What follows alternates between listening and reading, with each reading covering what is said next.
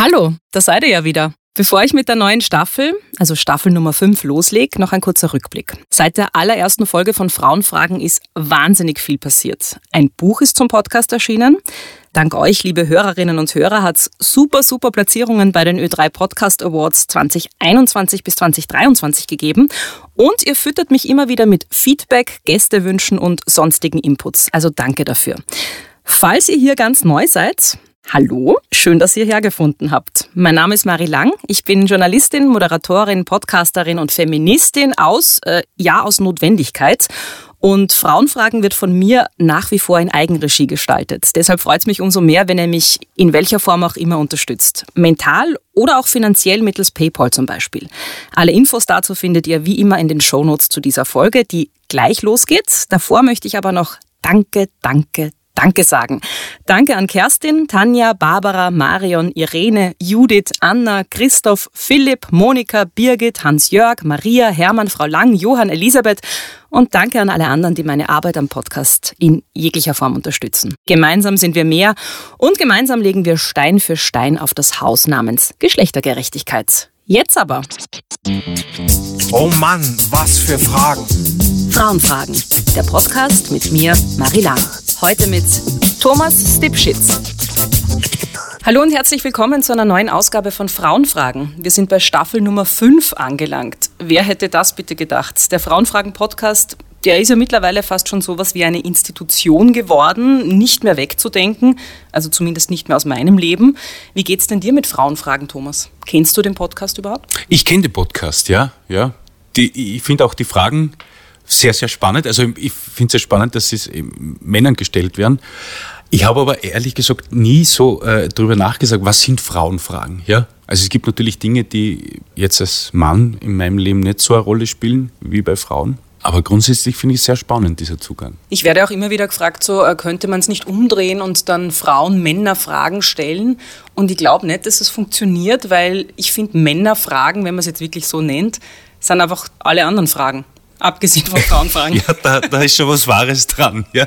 Und wenn, äh, wenn so Männerpartien zusammen sind, äh, oftmals drehen sich die Gespräche dann ja oft um selbe meistens. Aus deiner Erfahrung, um welche Themen? Es ist, Sport ist immer ein großes Thema in Männerrunden, ja, weil das wird ja teilweise auch dann zu, oder hat fast religiöse äh, Tendenzen dann, ja, gerade welcher Fußballverein und so weiter.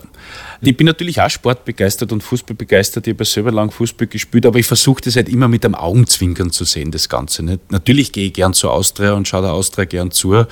Ein Outing heute hier. Äh, ja, also da stehe ich dazu. ja. Und natürlich habe ich schon den einen oder anderen Scherz über Rapid gemacht, ja. Aber ich würde mich jetzt nicht als fanatisch bezeichnen, ja. Die wichtigsten Themen haben wir jetzt schon besprochen. Herzlich willkommen, ganz offiziell, Thomas. Ja, danke. Jetzt sind wir fertig eigentlich. Wir haben über uns ja. gut geredet, passt. Ja, ja. Ich muss ja noch ein bisschen erzählen, wo wir hier sind, weil heute ist es wirklich eine sehr spezielle Situation. Äh, ich bin noch nie in einem Kinosaal gesessen und habe ein Frauenfragengespräch aufgezeichnet. Ich auch nicht. Ähm, wir sitzen im Wiener Votivkino im Studio. Das ist, glaube ich, der kleinere Kinosaal. Ich habe auch versucht, hierher das Frauenfragen-Setting mitzunehmen, was immer ein bisschen schwierig ist ist. Frauenpower-Tee, Prosecco, genderneutrales Wasser, was hättest du denn gerne? Ich würde den Frauenpower-Tee nehmen. Ja? Ja. Ich habe jetzt kein heißes Wasser, das heißt, ich habe jetzt groß geredet, aber ich gebe dir einfach einen mit und du trinkst den dann zu Hause. Ich trinke den zu Hause. Einen ja. Für deine Frau. Woman's Energy, sehr gut, danke schön. Ich stelle dich kurz mal vor. Ja. Du bist 39 Jahre alt, urjung. Ich habe gedacht, dass du schon viel älter bist. Ich schaue älter aus, das ist mein Problem. Ja, ja, und dafür hast du recht hohe Geheimratsecken, äh, die du mit einem Kappel auch heute, muss ich sagen, immer wieder gut kaschierst. Ja. Aber dein verschmitztes Lächeln ähm, verrät so deine Jugendlichkeit doch irgendwie. Findest du, ja? ja ich, ich, ich, ich, kann das selber so schwer beurteilen. Ich meine, ich habe immer schon älter ausgeschaut, was mir äh, oftmals, wenn man so in der Pubertät ist und so, da kann, ist man dann in, in Lokalitäten reinkommen, mhm. weil ich glaube, man ist schon 16. Das war ein Vorteil auch. Mhm. Empfindest du es jetzt dann eher als Nachteil? Na, gar nicht. Also ohne jetzt, äh, äh, ohne Kalkül, ich war da immer recht uneitel. Ja. Also die Glotzen, die stört mich ein bisschen, ja, deswegen das Kapperl. Also schon wirklich deshalb das Kapperl? Ja, ja. Beziehungsweise ich habe ja auch so, ich habe ja keinen Charakterkopf, sondern eher so ein Mondgesicht und das Kapperl kaschiert das dann recht gut, ja. Mhm. Also Gewicht ist das Einzige in meinem Leben, das immer Thema ist. Ja. Aber sonst, auch bei Rollen oder so, das war mir eigentlich immer egal. Über all diese wichtigen Themen sprechen wir gleich weiter. Ich muss dich noch weiter vorstellen. Du bist mit der berühmten Schauspielerin Katharina Strasser verheiratet und hast zwei Kinder im Alter von, ich hoffe, das stimmt jetzt, acht und vier Jahren. Ja, ja. Du bist von Beruf wegen Kabarettist, Schauspieler und Krimi-Autor und bist für deine Arbeit auch schon ein paar Mal ausgezeichnet worden. 2019 hast du die Romy als beliebtester Schauspieler bekommen und 2021 den äh, wichtigen Kabarettpreis Salzburger Stier. Möchtest du noch was ergänzen? Ich freue mich natürlich über jede Auszeichnung, ja. Ich freue mich immer über Publikumspreise, weil wenn man das macht, was ich macht, kann man das natürlich für sich im stillen Kämmerlein machen, ja.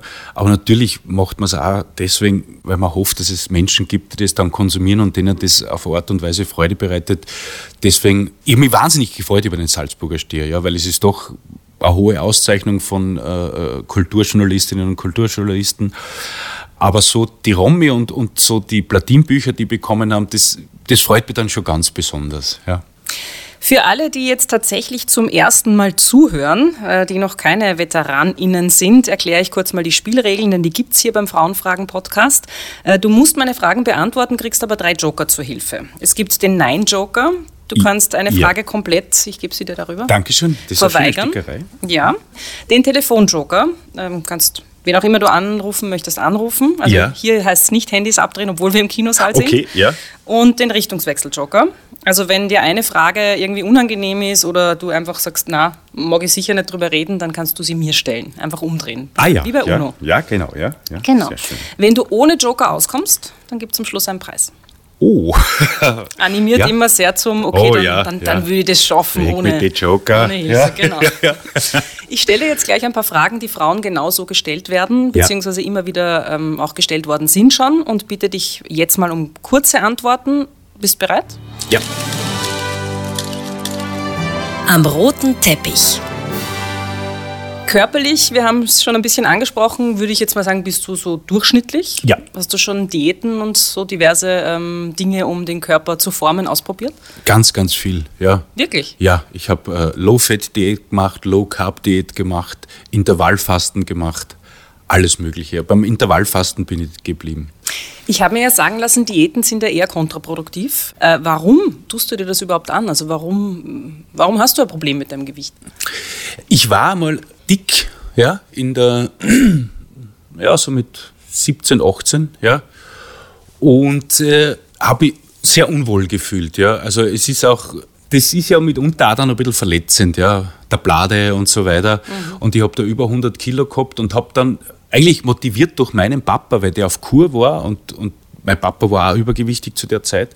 Also es ist ein bisschen veranlagt dann? Es ist, ja, ja, mhm. es ist Nein, und dann habe ich so eine, da habe ich so eine Low-Fat-Diät gemacht und habe dann auf 77 Kilo abgenommen. Hat sich dann aber fast zu einer Manie ausgewachsen. Mhm. Also man muss da sehr aufpassen, ja.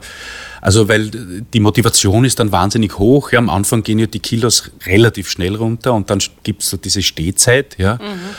Da war ich unfassbar motiviert. Aber es war dann so, dass ich, es war dann schon zu wenig. Ich habe mich dann auch nicht mehr wohl gefühlt, ja. Jetzt bin ich eigentlich ganz zufrieden, ja. Also ganz unter Anführungszeichen. Es ist immer so auf und ab. Vier, fünf Kilo weniger hätte ich auch nichts dagegen. Mhm.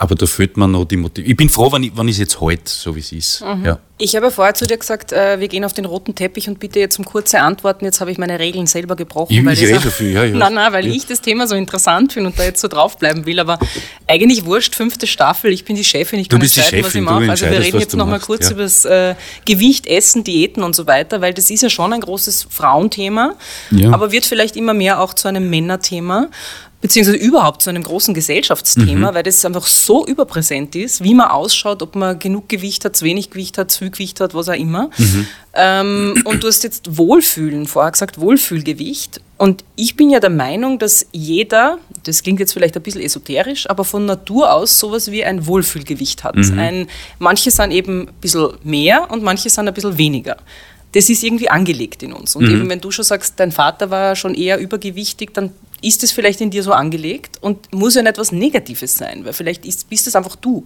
Und das Komische ist ja durch dieses, wir versuchen alle einem Ideal nachzueifern, dass wir gar nicht mehr spüren, wer sind wir eigentlich, mhm. jetzt auch körperlich. Mhm. Ja, ja, das stimmt. Naja, vor allem diese, diese Regeln macht man sich ja hauptsächlich mit sich selbst dann aus, im, in seiner eigenen Gedankenwelt, beziehungsweise denkt man natürlich über die Wirkung nach außen, ich zumindest wahnsinnig viel nach, wenn ich eine Diät mache und sage, wie, wie reagieren dann Menschen auf mhm. mich, wenn ich 10 Kilo leichter bin. Ja? So wie es momentan ist, denke ich mir, okay, ich habe so dieses, dieses kleine Baucherl. Ja? Also ich würde mich jetzt nicht als dick bezeichnen, aber halt auch nicht als dünn, sondern eher, wie du gesagt hast, durchschnittlich. Ja, ja. Ist mir ja aufgefallen, dass das offenbar als Beleidigung empfunden wird. Also Na, niemand will nicht. durchschnittlich sein. Es waren hier schon Männer zu Gast, ja. die dann irgendwie das bis zum Schluss durchgezogen haben und immer wieder gekommen sind mit dieser Durchschnittlichkeit, weil ich da offenbar was getroffen habe. Okay. Na, ich finde das, ich finde das überhaupt äh, keine Beleidigung. Es gibt ja, wenn man den Begriff nicht wertend sieht, einfach ganz, ganz viel durchschnittliche Menschen. Ja? Und es ist auch, wenn ich jetzt an meinen Beruf denke, oftmals viel, viel schwieriger, durchschnittliche Menschen zu spielen, mhm. als wie Menschen, die in eine oder die andere Richtung ausschlagen. Ja? Weil da einfach, wenn man es unter Anführungszeichen viel mehr Futter ist, da ist, das zu spielen. Ja? Aber wenn ich durchschnittlich bin, ja, dann muss ich relativ normal spielen. Ja? Also ich habe mit dem mit dem überhaupt äh, kein Problem. Ja. Mir fängt es an zum Stören, wenn ich merke, die oder die Hosen fängt ein bisschen zum Zwicken an und so. Ja. Und ich habe da, ich weiß nicht, ob das andere auch haben, ich habe da quasi so eine Probehosen. Mhm. Ja, okay. ja, ja, wo ich weiß, wenn die ziehen anfängt, dann wird es hakelig, weil, okay. weil die anderen Hosen, die habe ich halt trage gelernt, wie heißen die so, Chino-Hosen und so, mhm. die, die, sind ja eher ein bisschen lockerer und so, da merkt man das nicht so, wenn zwei, drei Kilometer mhm. sind. Aber ich habe auch eine klassische Chino, wo man schauen kann. Jeans sind ja überhaupt, äh, die verzeihen ja gar nichts. Nichts, die verzeihen überhaupt nichts, ja. Und wenn das dann schon so ein bisschen spannt, ja, dann mhm. merke ich, hui, jetzt ist der Zeitpunkt, ja, wo ich es, äh, um ehrlich zu sein, für mich mache, aber natürlich auch ein bisschen für die Außenwirkung. Mhm. Ja. Ähm, wir sind immer noch am roten Teppich, der ja äh, prädestiniert ist für die oberflächlichen Fragen und äh, nicht für sehr tiefgründige Gespräche. Das, leider schaffen wir das irgendwie nicht so gut. Aber äh, reden wir ein bisschen über Mode. Wir haben dein ja. Kappel schon erwähnt, ja. Äh, dass du immer wieder trägst, um die ausfallenden Haare zu kaschieren. Ja. Du trägst heute ein gestreiftes äh, Shirt, Jeans, die, aber, die hoffentlich nicht zu eng sind. Stretch. Ja, ja, ja. Und braune Leder. Mokassins. Mokassins, ja. Bist du Mode interessiert? Kaum, wenn ich ganz ehrlich bin. Ja. Also ich habe es gern praktisch. Ja. Ich bin auch, der Pullover ist eh wirklich ein Sonderfall. Ich bin ein riesengroßer Westen-Fan. Und ich bin auch so jemand, wenn ich eine Weste finde, die mir, die mir angenehm ist, ja, dann versuche ich von derselben Firma gleich viele andere Westen zu bekommen mhm. in anderen Farben. Und dann ist für mich der Einkauf, der modische Einkauf für ein paar Jahre auch wieder erledigt. Du bist fast 40. Mhm. Bald sind Impotenz und Prostatabeschwerden ein Thema. Ja. Ähm, hast du schon Angst davor? Ja, Prostata ein bisschen. Ich meine, ich, ich hab, bei mir beginnen ja jetzt schon die Beschwerden im Magen. So Sodbrennen und so? Divertikulitis, ich weiß nicht, ob der das Nein. was sagt. Das, also Divertikel, das ist im Darm, ja, da gibt es so Ausstülpungen. Ja. Und da können sich eben kleine Divertikel verfangen, die sich dann entzünden. Und dann kriegt man furchtbare Magen- und Bauchschmerzen. Mhm. Ja. Und das hat so vor eineinhalb Jahren begonnen und ich hatte es jetzt schon das dritte Mal und war jetzt einmal beim Bauchröntgen. Und es war wirklich e-, extrem entzündet alles. Ich habe mir schon gedacht, Blinddarm, weil das beginnt eigentlich links unten und ist aber über den ganzen Bauchbereich übergriffen. Und mir hat der Arzt hat gesagt, naja, wenn Sie mit dem zu kämpfen haben, dann wird das ein Problem sein, das Sie wahrscheinlich Ihr Leben lang begleiten wird. Und da merke ich, okay, das sind so erste Anzeichen, dass man einfach nicht mehr 20 ist. Mhm. Ja, weil ich habe ja, also unter Anführungszeichen, ich habe früher immer so einen Saumagen gehabt, wie man so landläufig gesagt hat. Aber ich merke, dass das jetzt auch vorbei ist. So dieses Sobe und ein bisschen Kreuzweh und, und diese Dinge halt. Also so diese, was, ich unterstelle es jetzt einfach, was ja, glaube ich, vor allem Männer oft haben, dieses so unkaputtbar zu sein und mhm. unzerstörbar. Mhm. Das kommt dann so mit 40 das erste Mal diese Vorahnung, okay, das war jetzt vielleicht eine Zeit lang so, aber das wird nicht immer so bleiben.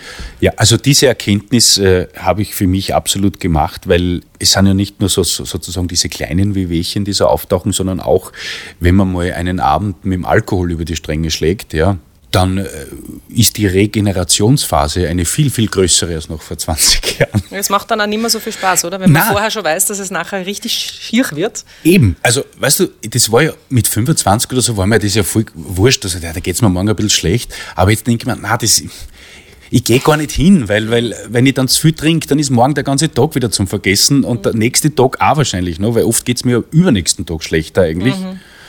40 ist ja generell, finde ich, so eine magische Zahl. Wie geht es dir denn überhaupt so mit dem Altern? Ist mir wurscht, ja, muss ich ehrlich sagen, weil jedes Alter, also wenn ich jetzt so auf mein Leben zurückblicke, ja, und ich kann da ja nur für mich sprechen, hat jedes Alter so seine Vor- und Nachteile gehabt und so wie es mir jetzt gerade geht, möchte ich gar nicht mehr 20 sein, ja. Also, weil ich war mit, mit 20, ich war so unfassbar ehrgeizig, ja, und wollte halt unbedingt äh, Erfolg in meinem Beruf haben und so weiter. Ich, natürlich liebe ich meinen Beruf nach wie vor und ich freue mich wahnsinnig, wenn, das erfolgreich ist. Aber ich, ich spüre diesen großen Druck nicht mehr so stark, ja. Weil man hat doch schon ein paar Referenzen aufzuweisen und es hat ja bei mir auch lange gedauert, mich auf das zu verlassen, beziehungsweise mir selber zuzugestehen, dass das gut ist, was ich mache, ja das soll jetzt nicht eingebildet klingen, aber das sagt, es gibt viele Menschen, Gott sei Dank, die das gern anschauen und denen das Freude bereitet. Naja, ich glaube, wenn man sich deinen Erfolg generell anschaut und alles, was du schon gemacht hast, und du hast ja auch zwei Kinder, du bist verheiratet, du hast, äh, ich glaube, ihr habt ein Haus sogar auch gebaut, mhm. sein? Ja, also gekauft, ja. Also du hast ja da, ganz viele so ja. große Meilensteine einfach ja, ja. Äh, erreicht. Ja, ich glaube schon, dass man da sagen kann, ich weiß, dass das passt so. Ja, ich. Das ist ein bisschen so ein Gesellschaftsding auch, finde ich. Ich weiß nicht, ob das österreichisch ist oder ob das. Ich weiß es nicht, ja. Ich habe es eine Zeit lang versucht herauszufinden, ob das was Weibliches ist, weil sich ja Frauen dann oft, gibt ja da Untersuchungen, die bewerben sich weniger eher für einen Job, wo sie nicht alle Qualifikationen erfüllen. Aha, Bei Männern ist, ja. es, ist es oft so, wenn da, also nicht für fünf Sachen zwei zutreffen, denken sie sich, ja klar, bewerbe mich, ist kein Problem. Und bei Frauen ist es so, wenn nur eines nicht zutrifft, vielleicht sollte ich dann einen Kurs machen, so. Ah ja, ja. Also so dieses ja. nicht gut genug sein, die ja, ganze Zeit. das habe ich absolut, also da bin ich jetzt viel, viel besser geworden schon, ja. Also aufgrund meiner Pause auch so weiter und das ist mir ja alles ein bisschen über den Kopf gewachsen. Aber dieses Gefühl hatte ich oft in meinem Leben, ja. Also dieses, man hat das alles nicht verdient und, und man, man, ist nicht gut genug für die Art von, äh, von Gesellschaft oder und so weiter. Irgendwann kommt einmal der Zeitpunkt, wo man weiß, okay, man ist kein Liebling des Feuilletons, ja, dann ist halt so. Um ganz ehrlich zu sein, wie ich so nach Wien gekommen bin, da kommt man so in diese Kabarettszene und, und trifft natürlich auf sehr viele intellektuelle Menschen. Natürlich wollte ich da so ein bisschen dazugehören. Ja. Und es ist aber auch gut, dass man die irgendwann einmal für sich die Erkenntnis gewinnt, dass man sagt, man ist halt kein Intellektueller. Ja, ja. Also ich glaube schon, dass ich eine Intelligenz habe oder so ein, ein, ein, aber ich bin halt eher mehr so ein Guckerutz-Philosoph, ja. Und, jetzt, ja. Und, und die es aber genauso braucht wie die anderen. Das finde ich auch, ja. Aber ich habe mir immer eingeredet, mhm. ich bin schlecht, ja, ja. Aber das ist ein spannendes Thema, weil es passt ein bisschen zu dem, mit dem ich mich hier im Podcast ja auseinandersetze, weil ihr auch den Eindruck habt, dass, äh, um es jetzt wieder auf Geschlechterstereotypen aufzuteilen, dass das, was als typisch männlich gewertet wird in unserer Gesellschaft oder seit vielen Jahrzehnten, Jahrhunderten schon, und das, was als typisch weiblich gilt, dass das auch im Vergleich das eine ist mehr wert und das andere ist weniger ja, wert. Das ist richtig. Und das ist, wenn, wenn ich dir jetzt zuhöre mit äh, Intellektualität im Kabarett und dann eben Gugurutz Philosophie, ist es in, in der Gesellschaft auch eine andere Wertung. Und ja. mein Bestreben ist ja, und ich setze mich halt sehr für Geschlechtergerechtigkeit ein, aber im Grunde ja. sollte es in allen Bereichen so sein, dass wir aufhören, Dinge äh, als höher oder minderer zu bewerten, sondern ja. das hat alles seine Berechtigung und es gehört alles zu einer diversen Gesellschaft dazu. Absolut, ja. Und man braucht das eine nicht schlecht reden und das andere nicht irgendwie in den Himmel loben. Ja, und weißt du, da, da muss ich wieder auf meinen Papa kommen. Mein Papa war äh, Handwerker, Spenglermaster, ist mittlerweile schon in Pension und der hat auch manchmal so das Problem gehabt, weißt du, wenn du sozusagen quasi die Hackler, ja, und dann waren halt quasi so die Ingenieure und so weiter und da hat es einfach ein Statusgefälle gegeben, ja. Und ich finde es gut, was du angesprochen hast, weil ich bin, ich bewundere so Leute wie mein Papa, ja, der sich selbst was schaffen kann, ja. Mhm. Und der hat mir zum Beispiel erzählt, die Firma ist dann übernommen worden und so weiter. Und, und da kamen so junge Diplomingenieure, ja, ohne das jetzt nicht, bitte nicht wertend, ja, aber die haben dann äh, äh, meinem Papa einen Plan vorgelegt, ja, und gesagt, das, so und so machen wir das. Und mein Papa sagt, Herr Diplomingenieur, das wird nicht funktionieren, weil das so und so und so, ja. Und der, natürlich, der hat schon ein fachliches Wissen, aber kein praktisches Wissen. Ja, und sagt, warum funkt, wie haben wir das ausgerechnet? Und natürlich hat der Papa in seinem Kopf gehabt, schau, du hast noch nie Dacherinnen in der Hand gehabt, ja. Ich bin 40 Jahre auf den Dächern herumgerannt, ja. Sie können mir vertrauen, mhm. dass das nicht so funktionieren wird. Deswegen bewundere ich alle Handwerker und Handwerkerinnen. Na, und würden wir aber ja. beide äh, Qualifikationen und Qualitäten zusammenlegen, was glaubst du, was wir da Großartiges schaffen können? Ja, natürlich. Und das ist ja, ja. auch mein feministischer Ansatz, dass natürlich, ich mir denke, ja. würden wir das, was jetzt, egal ob sozialisiert oder von der Biologie oder was auch immer her, das, was Männer mit, mitbringen und was Frauen mitbringen, würden wir das zusammentun und ja. immer gegeneinander kämpfen, dann könnten wir einfach eine richtig geile Welt erschaffen. Ja. Um das jetzt sehr emotional das zu sagen. Das ist richtig, ja. Das ist, echt überzeugt. Ja, absolut, ja. Das, und theoretisch klingt ja das wahnsinnig gut. Ne? Das ist halt, die praktische Umsetzung ist dann halt immer ja. schwierig, weil es halt immer noch ein paar so äh, oder diese, diese Rollenbilder, ja, wenn man das überstrapazierte Wort verwenden möchte. Aber selbst, weißt du, selbst ich, wir sind schon relativ klassisch, sehr liebevoll aufgewachsen, mein Bruder und ich. Meine Mama war eine liebevolle Mutter, genauso wie mein Papa liebevoller Papa war.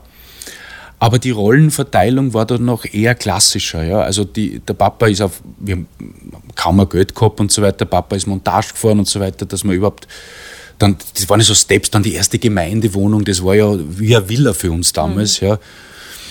Und so wie ich dann die Kinder gekommen sind und so, für meinen Papa war das am Anfang irgendwie komisch, dass ich Windel wechsle und solche Dinge. Ja, Wirklich? ja, ja, ja, ja. Okay. ja. Und da hat es ja bei uns überhaupt nie eine Diskussion gegeben ja, darüber. Ja. Und obwohl jetzt, sagen wir, meine Generation noch eher aus dieser klassischen rollenverteilten Generation kommt, so wie meine Kinder, die werden ja dann schon wieder, wieder das ganz anders sehen. Ja? Mhm. Mein Sohn sagt zu mir, hör auf zu rauchen. Wie ich in seinem Alter war, da hat man das cool gesehen, noch rauchen. Ja? Also da ist schon was passiert. Mhm. Ja? Woran hast du dich denn, weil ich habe auch den Eindruck, dass die heutige Vätergeneration, da ist wirklich schon was weitergegangen. Also ich glaube kaum mehr, dass es Männer gibt, die sagen, na, also Windel wechseln, Kinderwagen fahren, das ist nichts für mich. Ja. Also als Mann macht man sowas nicht so. Mhm.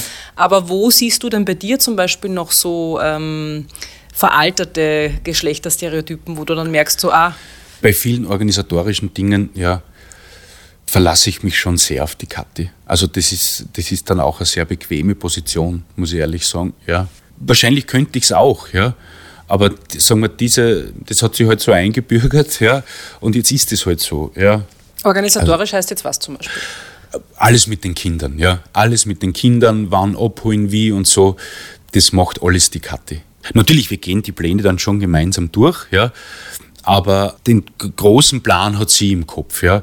Und wie gesagt, das ist eine sehr komfortable Situation für mich, weil ich verlasse mich halt dann drauf. Ja. Und wenn ich ehrlich zu mir selbst bin, ähm, es kommt ganz, ganz selten vor, aber dass irgendwann einmal ein Fehler passiert, ist man fast überrascht. Wenn das passiert und so weiter. Nicht? Und eigentlich kann man, kannst du es ja selber auch machen. Mhm. Ja, ja. Hast du das schon mal reflektiert, woher das kommt?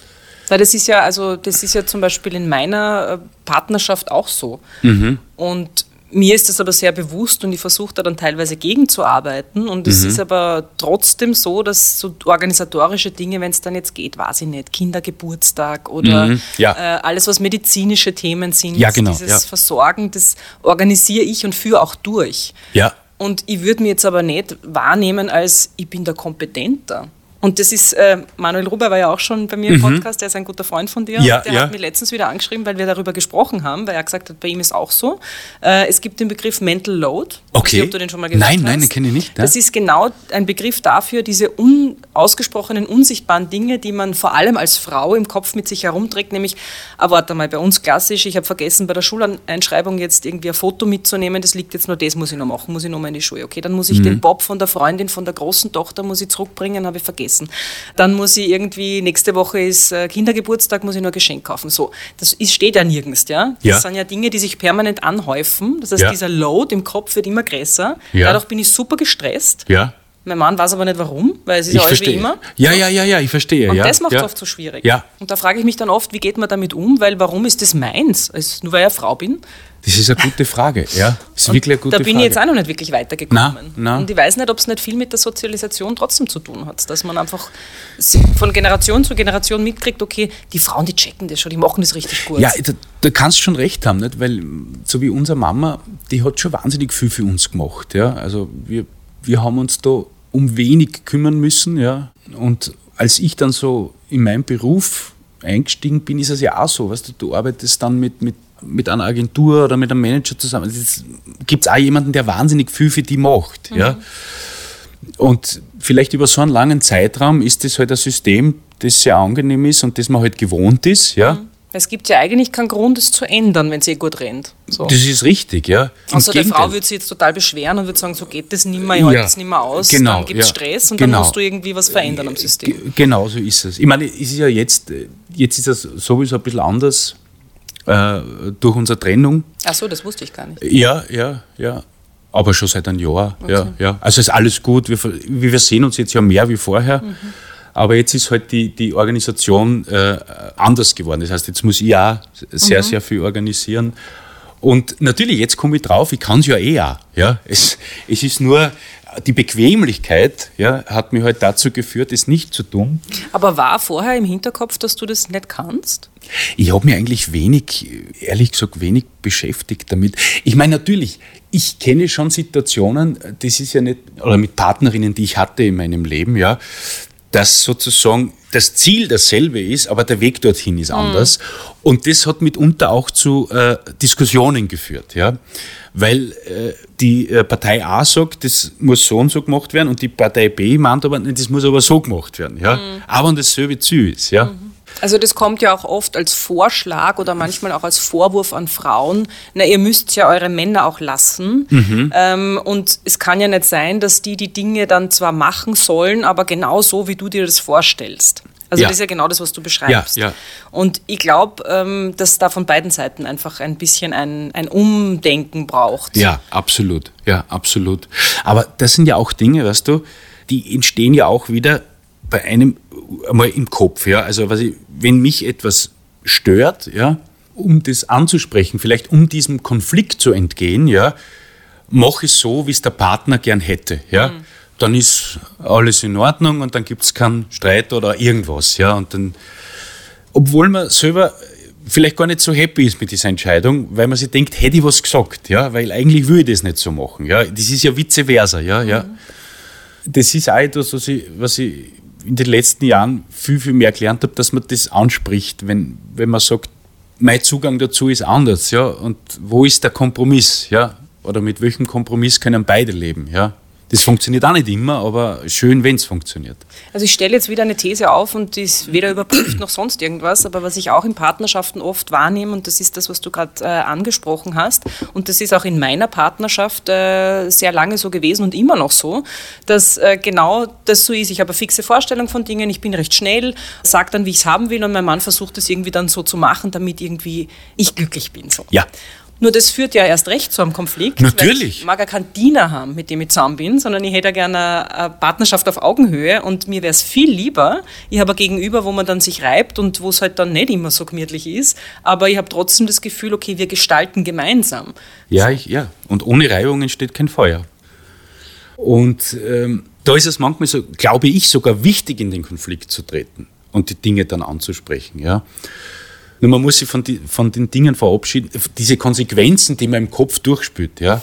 Weil das kennt man ja in jedem Bereich. Nicht? Wenn ich, ich weiß nicht, ob du das auch kennst, du wirst irgendwo hin eingeladen, ja, und du möchtest dort nicht hingehen. Das Einfachste wäre zu sagen, nein, ich habe keine Zeit. Ja? So, jetzt ist es aber vielleicht jemand, den kennt man und man will den nicht enttäuschen. Ja? Und dann beginnt so etwas, dass man die Konsequenzen des Absagens im Kopf durchspürt. Ja? Wie wird der reagieren oder die reagieren? Ja? Und dann kenn's ich von mir, dass man zusagt ja? und sich während des Zusagens schon überlegt, wie sage ich dann ab, wenn es soweit ist. Ja? Und das ist ja eine furchtbare Situation. Ja? Das Einfachste wäre ihm zu sagen, nein, ich kann nicht. Ja? Ja, oder ich mag einfach gerade nicht, das passt mir gerade nicht gut. Das wäre überhaupt das Ehrlichste, zu sagen, nein, ich mag nicht. Ja? Voll. Ich möchte noch mal gern zurückkommen. Du hast vorher gesagt, ähm, dass deine Mutter dir auch das Leben ein bisschen erleichtert hat, indem sie Dinge für dich organisiert hat und es dir angenehm gemacht hat. Jetzt habt ihr ihr zwei Kinder, ein Mädchen und ein Buben. Wie erlebst du denn da das in, in der Erziehung? Also ertappst du dich manchmal, dass du, dass du merkst, okay, mit dem Buben bin ich anders als mit dem Mädel? Na, gar nicht. Äh, Gar nicht, na, weil ähm, unsere Kinder so unterschiedlich sind, ja. Was momentan schon ein bisschen spürbar ist, ist äh, der Altersunterschied von vier Jahren. Also das, das merke ich schon besonders, wenn man mit den Kindern was unternimmt, ist es gerade jetzt äh, in den Altern, wo sie sind, schwierig, was zu finden, was beiden eine Freude bereitet. Ja, ich kann das schwer bewerten. Also ich habe das Gefühl, äh, ähm, ich behandle beide, beide gleich. Ja, auch da gibt es ja Studien, das ist total spannend, weil in der subjektiven Wahrnehmung empfindet man das, glaube ich, wirklich so. Dass ich mache mhm. keinen Unterschied. Warum sollte ich einen Unterschied ja, machen? Ja. Und da gibt es tatsächlich äh, Untersuchungen, wo Babys geschlechtertypisch angezogen werden, also Mädels rosa Kleidchen und so ja, ja. und Buben eben blau und mit Latzhose. Ja. Und die Menschen, die die Kinder nicht kennen, gehen mit ihnen ganz anders um. Also der Bursch wird irgendwie aktiver in die Luft geschupft und irgendwie viel mehr körperlich und mehr so raw. Ja. Und die Mädels so mit Puppe und zart und Ding. Und das finde ich so spannend, weil spannend, es ist einem ja oft gar nicht bewusst. Ja. Und wie oft ich das also so beobachte dann auch im Alltag, dass man irgendwie zu, ich habe zwei Mädels, mhm. da geht es ganz viel um, mal, hübsch bist du, lieb schaust du aus, so. Ja, und ja. das würde man zu einem Burschen nicht sagen. Ich habe noch nie gehört, dass irgendwer zu einem Burschen sagt, Ma, hast du aber ein hübsches T-Shirt an? Da sagt man vielleicht irgendwo, wow, was ist denn das für ein cooler Bagger auf dem T-Shirt Mhm. oder so. Ja, ja, du hast recht. Oder, Ma, heute hast du aber wieder eine schöne Frisur. Mhm. Sagt man doch nicht zu Burschen. ja. ja Und- also ich, Alleine das, glaube ich, macht schon was. Natürlich, ja. Also das kann ich zumindest von mir sagen. Ich, ich sage beiden Kindern, äh, dass sie hübsch sind, ja. Die Liesel, würde ich sagen, erfüllt jetzt schon so ein paar Mädchenklischees. Natürlich, wenn sie irgendwo ein Kleid sieht in der Auslage, so äh, äh, Eisprinzessinnenkleid und so, natürlich, da ist sie Feuer und Flamme für sowas. Das will sie dann unbedingt haben. Aber sie ist, dieses Behutsame, das ist, weil sie doch ein sehr starker Charakter ist, ja und, und äh, sich durchzusetzen weiß. Aber wie gesagt, es ist subjektiv. Habe ich nicht das Gefühl, dass man da so, ähm, wie sagt man, dass ich anders bin ja, zu ihr als wie zu ihm. Was ich aber schon interessant finde, ein Punkt, wenn ich das ansprechen darf, wenn die Kinder mal älter sind, ja, und die ersten Partner kommen, ja, habe ich schon das, ich weiß nicht warum, ja, aber ich bin beim Emil entspannter als wie bei der Lotti, ja. Ich weiß es aber nicht warum, ja, weißt du, da kommt vielleicht irgendein Typ daher oder was und ist nicht gut zu ihr oder so. Ja, An welchen Männern hast du dich denn orientiert in deiner Jugendzeit? Also zumindest meine Helden waren im Musik- und im Filmbereich, ja, so. Ich, der Georg Danzer ist halt jemand, der mich relativ früh vereinnahmt hat, ja, mit der Musik. Ich konnte mich in so vielen Liedern wieder, wiederfinden. Ich war ein, und bin nach wie vor ein riesen Peter Gabriel-Fan, habe auch so ähm, ganze Konzerte im Kinderzimmer nachgespielt. Und filmmäßig bin ich halt dann extrem reinkippt auf Der Pate. Also Marlon Brando hat einen unfassbaren Eindruck auf mich gemacht. Der, Was hat dich an dem fasziniert? dass der so einen Orgencharakter oder so einen bösen Charakter spürt, der so sympathisch ist. Diese Gratwanderung, ja, hat mich so fasziniert, wo, wo man die, das Gefühl gehabt hat, ja, ja, das ist ja, das ist ein Mensch mit Herz, ja, also die, die, die, die Rolle, die er dort spielt. Aber so und du bist weg, ja. Und dann gab's, das, das ist aber auch so, so als ich ins Gymnasium kam, so die Buben, wir, wir sind dann so in die Western halt reinkippt, ja, so Italo-Western, wir haben so richtige Italo-Western-Abende gemacht und Clint Eastwood und man, das vermittelt ja ein ganz anderes Männerbild, ja, aber wir wollten halt auch so cool sein, also wir haben ja gesagt, der ist ja so cool, der, der, der ludelt die Eiswürfel, ja, das ist ja unfassbar, ja. Aber gab es, weil ähm, eines meiner Herzensthemen ist ja, wie kommt man in der Vereinbarkeit von Familie und Beruf irgendwie zu einem besseren Ergebnis, als wir es derzeit haben. Gab es denn für dich auch so äh, im Vatersein Vorbilder, wo du dir gedacht hast, okay, in der Vaterrolle möchte ich gern so oder so sein oder wie werde ich das leben? Also ich- würde da in meinem äh, Verwandtschaftskreis äh, fischen, wenn man das so ausdrücken darf. Der Papa von der Kathi ist ein toller Vater, ja. Mein Papa war ein toller Vater, ja. Was ist ein toller Vater für dich? Der zuhört. Das hat mir zumindest die Kathi bestätigt und das kann ich von meinem Vater auch sagen. Man konnte zu meinem Vater wirklich mit allen Problemen gehen, ja. Und es gibt ja in, so, gerade in der Pubertät, ja, wenn man so das Gefühl hat, alles ist gegen an und, und was ich da alles im Kopf gehabt habe zu dieser Zeit, ich kann das ja gar nicht mehr wiedergeben. Und dann gibt es halt so diese Punkte mit dem Rauchen und so weiter, ja, und das, und da war mein Papa wirklich, wirklich cool, weil er gesagt hat, schau, ich, Thomas, ich weiß, dass du rauchst, ja, sei doch so ehrlich und sag's mir und dann rauch doch da. Und Punkt der Aufklärung und so, ja, das hat mein Papa auch übernommen für mich und das war wirklich, wirklich, wirklich cool, ja. Mhm. Weil, was die, da passiert ja auch was bei dir, wenn man so die ersten, wie sagt man, in der Pubertät so diese ersten sexuellen äh, Gelüste, wo man gar nicht weiß, was ist da jetzt mhm. los und so weiter. Ja. Wie geht und man damit um? Wie geht so? man damit um? Ja, ja, wie geht man mit einer Erektion um und so weiter? Ja, das ist am ersten Mal schreckt man sich ja richtig. Was ist denn da los? Ja. Also wenn man so bewusst äh, mitkriegt und da war mein Dad auch ganz super. Ja. Und was jetzt das Zeitliche betrifft, weil ich möchte jetzt auch nochmal darauf zu sprechen ja. kommen, ähm, wie du das hinkriegst mit der Vereinbarkeit von Familie und in deinem Fall ja wirklich Karriere, mhm. weil äh, deine Kinder ja noch recht klein sind. Also eben die Tochter ist vier, das mhm. weiß ich aus eigener Erfahrung, da ist schon noch einiges äh, zu tun. Die können sich noch nicht wirklich selbst versorgen. Ja. Und du aber beruflich extrem eingespannt bist und auch in deiner Pause ja dann sehr mit dir selber beschäftigt warst. Mhm. Ähm, wie, wie kriegst du denn das hin?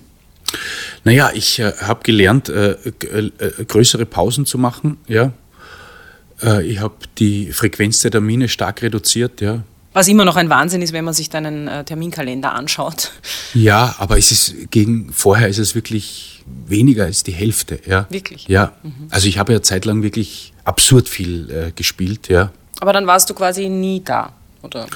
Oder sehr, sehr wenig da. Ja, ich war so, hm, wie soll man sagen, ich war so portioniert da. Ich habe dann schon immer meine Phasen gehabt, wo ich eben nichts gemacht hat und dann ist man halt eine Zeit lang über einen sehr, sehr längeren Zeitraum mit den Kindern zusammen.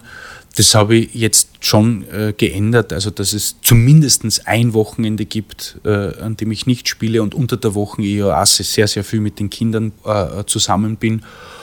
Und äh, eben im Sommer Griechenland, ja, also da fliegen wir eh wieder alle gemeinsam.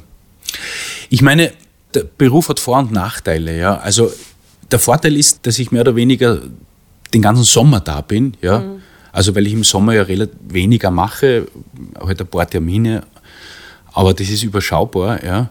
Und das hatte ich zum Beispiel nicht, ja, weil, weil mein Papa war halt, hat gearbeitet und dann waren halt zwei Wochen frei im Sommer und den restlichen Sommer hat er einfach gearbeitet. Ja. Das war halt wirklich klassisch, der ist um sechs in der Früh aus dem Haus gegangen und ist um sechs Uhr am Abend heimgekommen. Mhm. Ja.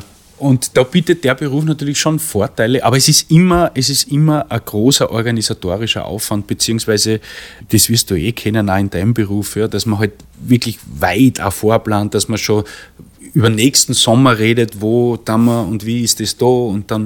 Mhm. Aber das ist halt, mittlerweile habe ich mich auch mit dem arrangiert und Gut, ich kann nicht in die Kinder jetzt reinschauen, aber die Kinder wachsen so auf. Ja. ja. Aber wie habt ihr das dann gelöst? Äh, weil eben die Katharina ist ja auch Schauspielerin, viel ja. unterwegs, viele ja. Projekte, ähm, du auch. Jetzt ist es bei euch ja sogar so, so wie im neuen Film Griechenland, ihr spielt beide in diesem Film. Das heißt, ihr seid dann beide äh, zur selben Zeit oft äh, beruflich weg oder engagiert. Ja. Zwei Fragen. Die eine ist also, wie kriegt sie das hin? Wie löst sie das? Wer schaut denn dann auf die Kinder? Und das zweite, ist es eher vorteilhaft oder eher ein Hindernis, dass ihr dann beide gemeinsam arbeitet? Die Dreharbeiten in Griechenland, das war äh, schon nicht leicht, das alles äh, zu organisieren. Gott sei Dank war eben der, der Opa und die Oma, die haben auf den Emil aufgepasst. Die Kathi hat da wirklich sehr viel auf sich, auf sich genommen. Teilweise war die Lieselotte war mit, mit äh, Kindermädchen in Griechenland ist aber dann inzwischen wieder heim und wieder zurück. Also das war schon richtig anstrengend. Vorteil ist es keiner, wenn wir beide mhm. gemeinsam was machen. Ja. Jetzt versuchen wir halt, kann auch was passieren immer, aber man versucht halt, sobald man seinen Termin hat, gleich den Termin einzutragen. Wir sind halt mit den, wie viele mit dem Kalender vernetzt, dass man, okay, da äh, bitte nichts, weil da spiele ich, da spielst du und so. Aber ihr greift dann vorrangig auf Großeltern zurück und äh, genau, auf die, das ist ja Betreuungspersonal. Genau, genau. Und dadurch, dass ähm, unsere Kinder waren nie, vielleicht deswegen, weil wir sie ja wirklich relativ früh wo mitgenommen haben und so, waren die nie so äh, scheu, irgendwie bei Oma und Opa zu übernachten. Mhm. Ganz im Gegenteil. Ja. Also die, die mengen das natürlich auch, weil sie wissen, darf man ein bisschen mehr und so. Ja, ja. Mhm. Ist ja okay. Ja, mhm. ja. Also wenn so die Grundregeln eingehalten werden, ist ja das schwer in Ordnung. Vielleicht reden wir noch kurz, weil ich sehe, die Zeit schreitet ja. voran. Reden wir vielleicht noch ganz kurz äh, über den Film auch. Äh, du hast da das Drehbuch geschrieben und spielst auch die Hauptrolle, eben gemeinsam mit der Kathi. Und in diesem Film, vielleicht erzähle ich es kurz, es ist so eine Aussteigerkomödie. Du spielst einen Hoteldirektor, beziehungsweise dann den Erben, den Jungen halt, den Junior, und bist sehr unglücklich mit dieser Rolle, hast eine äh, überdimensionale Mutter in ihrer Persönlichkeit, also die mehr, mehr als eine Glucke ist. Und dann ähm, flüchtest du mehr oder weniger nach Griechenland und ähm, kommst drauf, dass das bisherige Leben vielleicht doch nicht das Richtige war. In Griechenland ähm, triffst du auf sehr, sehr starke Frauen, die dort Olivenöl produzieren und Männer, die für Rauchen, für Alkohol trinken und äh, träumen von irgendwelchen Hotelburgen und viel Geld.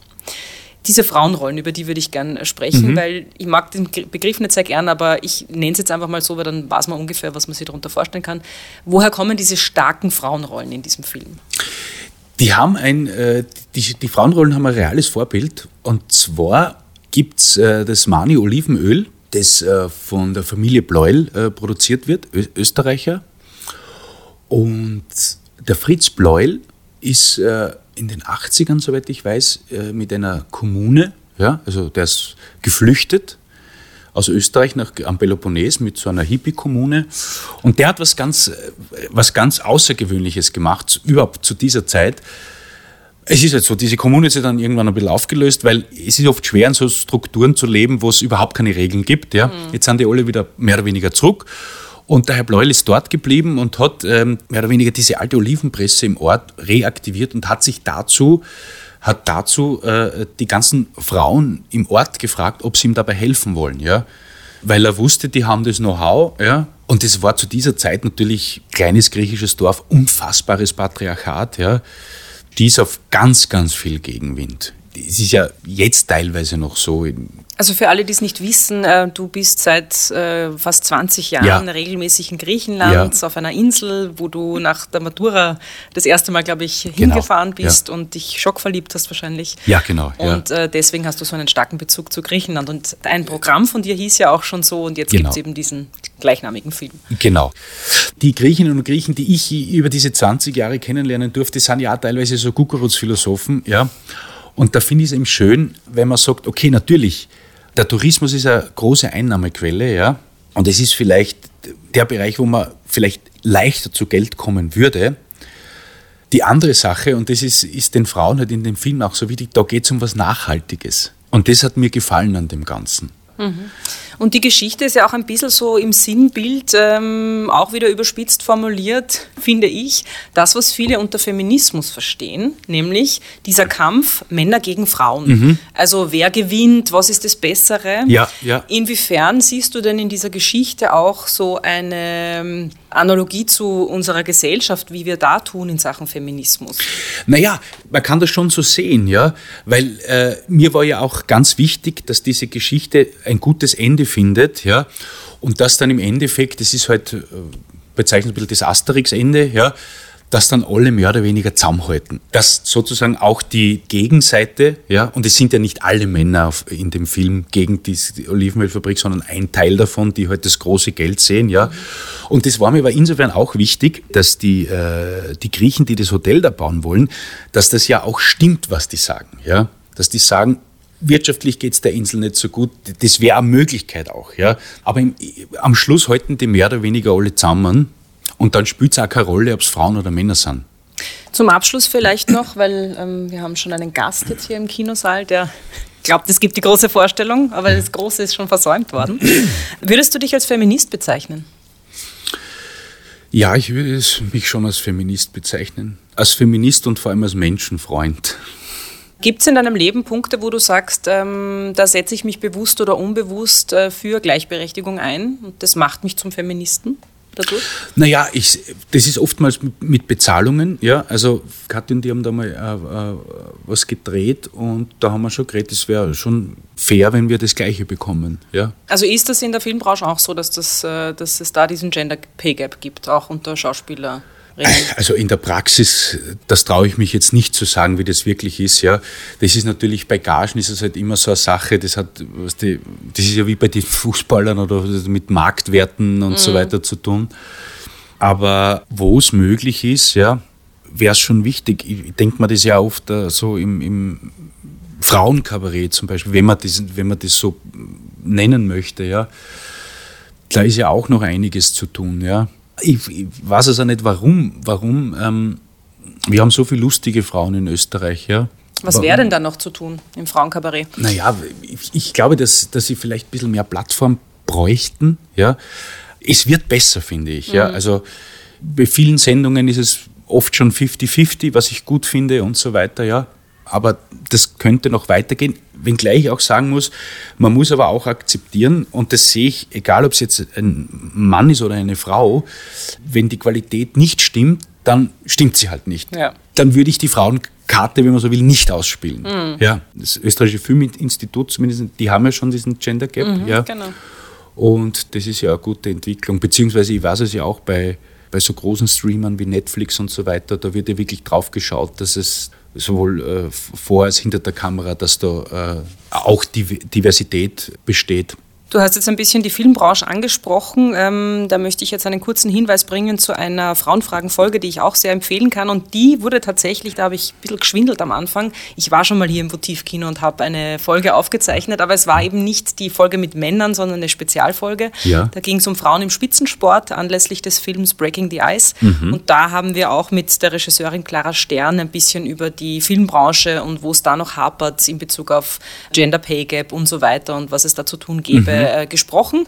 Also an dieser Stelle eine große Empfehlung für diese Folge, kann man sich auch jederzeit gerne anhören. Fein. Ich habe hier noch 5000 Fragen betreffend die Filmbranche, betreffend die Comedy-Szene, betreffend auch nochmal dein äh, Burnout und äh, deinen Umgang damit, wie du eben über deine psychische Situation auch sprichst, was ja nach wie vor immer noch ein bisschen ungewöhnlich ist für Männer, aber es kommt, es wird. Ja, ja, das wird viel besser. Ja, ja. Wir müssen nur zu einem Ende kommen, leider. Ja. Also nicht von meiner Seite, aber ich, haben ich nehme haben den netten Kollegen so wahr. Zehn Minuten Zehn noch. Minuten.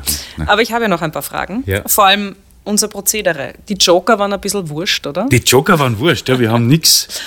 Und nämlich, äh, vielleicht ja, frage ich da jetzt trotzdem nochmal noch mal nach. Du hast, und das war jetzt für mich in diesem Gespräch neu angesprochen, dass die äh, Kathi, deine Frau und du getrennt seid. Ja. Hätte ich da jetzt reingebohrt, glaubst du, hättest du einen Joker verwendet? Nein, Das ist jetzt nein. sehr hypothetisch. Nein, überhaupt nicht. Wir, das ist ja, wir sind ja schon seit über einem Jahr getrennt, ja.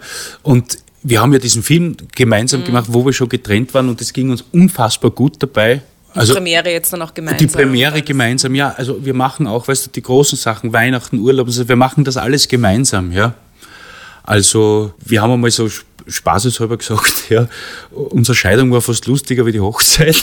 ja, Wirklich? also ihr seid auch offiziell geschieden? ja, ja, ja. Okay. Wir haben dann nachher dort noch mit dem Scheidungsrichter, wir haben dann noch einen, Rum getrunken. Es war wirklich, es war, war irgendwie lustig. Nein, nein, also es geht uns, geht uns wirklich gut und, und wir haben, kommen, ich habe eh gesagt, wir sehen uns eigentlich fast mehr wie früher. Mhm. Ja. Kindern geht's gut und Hat sich äh, durch die Trennung in Bezug auf die Aufteilung, äh, was die Kinder betrifft, jetzt auch was Geschlechterstereotypen betrifft, wenn du sagst, so war es vorher, ein bisschen haben wir es eh schon anklingen lassen, und so ist es jetzt, irgendwas zum Positiven verändert? Weil was ich schon oft höre, ist, dass wenn sich dann diese eingefahrenen Strukturen, und ich wage jetzt mal zu behaupten, und es werden mich viele dafür wahrscheinlich im Kopf schlagen, aber Kinder haben eine Beziehung noch nie wirklich besser gemacht, zumindest in den ersten Jahren. ja.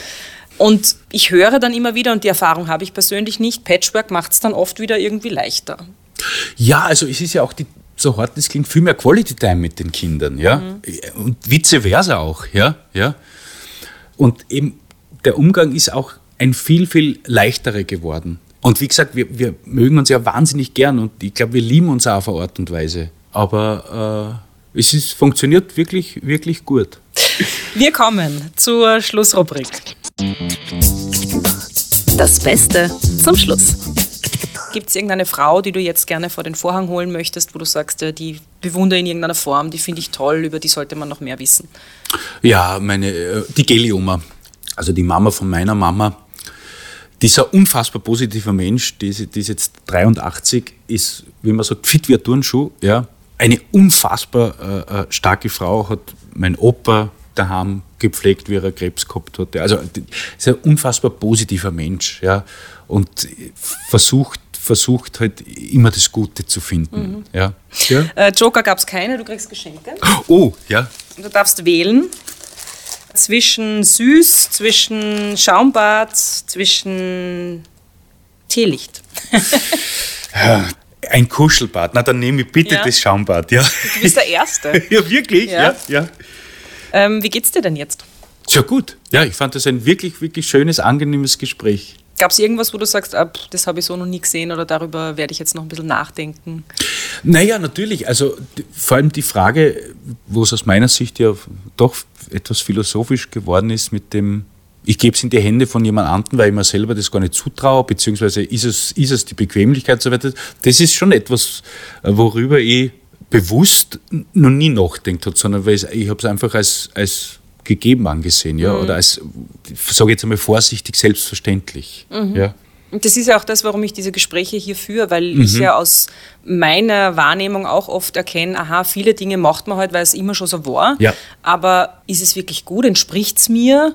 Warum mache ich das überhaupt und kann ich es nicht auch verändern? So. Ja, ja. Weil ich glaube, erst wenn einem das bewusst wird, kann hast, man ins Handeln kommen. Du hast vollkommen recht. Dieses Ding, das war immer so. Ja, das ist, der, der Dorfer Fredi hat das einmal schön in einem Programm gesagt, die drei Säulen äh, in Österreich sagt, das war immer so, das ist immer so und da kann ja jeder kommen. Und, und, und das stimmt ja, ein bisschen. So. Ja, weißt, Vielen Dank, Thomas, für dieses schöne Gespräch. Danke für die Einladung. Ich weise an dieser Stelle nochmal hin auf den Film Griechenland, der durchaus auch feministische Züge hat, wenn man ganz genau hinschaut und hinspürt. Startet dieser Tage in den österreichischen Kinos und ähm, ich freue mich schon drauf. Dankeschön. Christopoli. Was heißt das? Vielen Dank. Vielen Dank fürs Dabeisein, sag ich auch nochmal auf Deutsch. Wenn euch der Frauenfragen-Podcast gefällt, dann abonniert ihn bitte und bewertet ihn auf den diversen Podcast-Kanälen mit fünf Sternen. Das hilft zwecks der Reichweite. Und wenn ihr findet, gute Arbeit sollte auch entlohnt werden, könnt ihr mir mittels PayPal einen Betrag eurer Wahl spenden. Und voten könnt ihr auch für mich. Ich bin nämlich bei den Minerva Awards in der Kategorie Community nominiert. Alle Infos dazu habe ich auch in die Shownotes zu dieser Folge gepackt. Und jetzt bin ich schon wieder still. Baba. Das war Frauenfragen, der Podcast mit mir, Marie Lang. Mischung, Tonstudio Wunderbar. Besonderer Dank geht an Elisabeth Gollackner, Andreas Gstettner, Philipp Preuß, Klaus Thüry und alle Frauen, die mich tagtäglich inspirieren.